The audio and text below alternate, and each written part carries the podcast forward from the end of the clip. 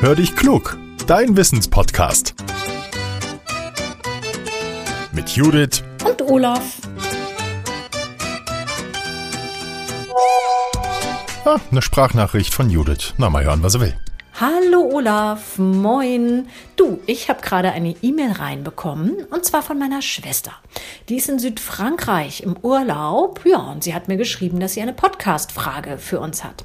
Und zwar möchte sie gerne wissen, wie der ganze Sand am Strand entstanden ist. Also wo kommt der eigentlich her? Ja, und dann gibt's ja auch hellere Strände und dunklere Strände. Also wie entsteht das eigentlich? Ja, was denkst du? Wollen wir der Frage mal nachgehen? Hallo Judith, vielen Dank an deine Schwester. Tolle Frage. Wer ein bisschen nachforscht, der erfährt, der Sand hat eine sehr, sehr weite Reise hinter sich. Er kommt aus den Bergen. Dort haben sich vor tausenden Jahren immer wieder Steine gelöst.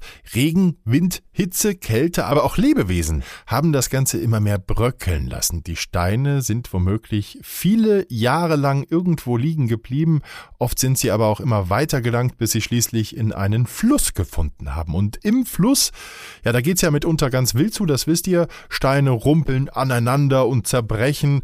Ja, und so ist es gekommen, dass aus den Steinen immer kleinere Steine wurden und irgendwann waren die dann im Meer. Die Strömung hat sie einfach mitgenommen.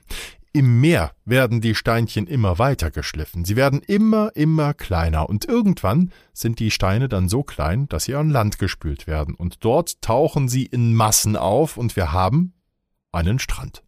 Sand ist also nichts anderes als winzig kleine Gesteinsbrocken. Ab einer Größe von zwei Millimetern sprechen Experten übrigens von Sand.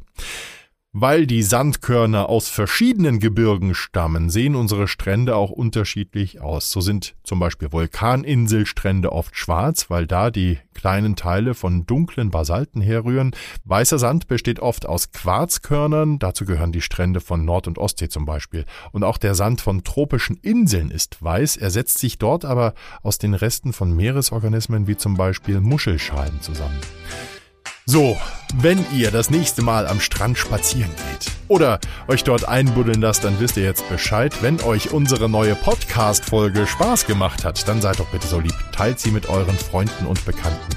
Macht andere darauf aufmerksam. Wir freuen uns, wenn viele Menschen uns hören. Ja, und wenn ihr Lust habt, schenkt uns doch auch eine gute Bewertung. Das hilft uns sehr. Tschüss, euer Olaf.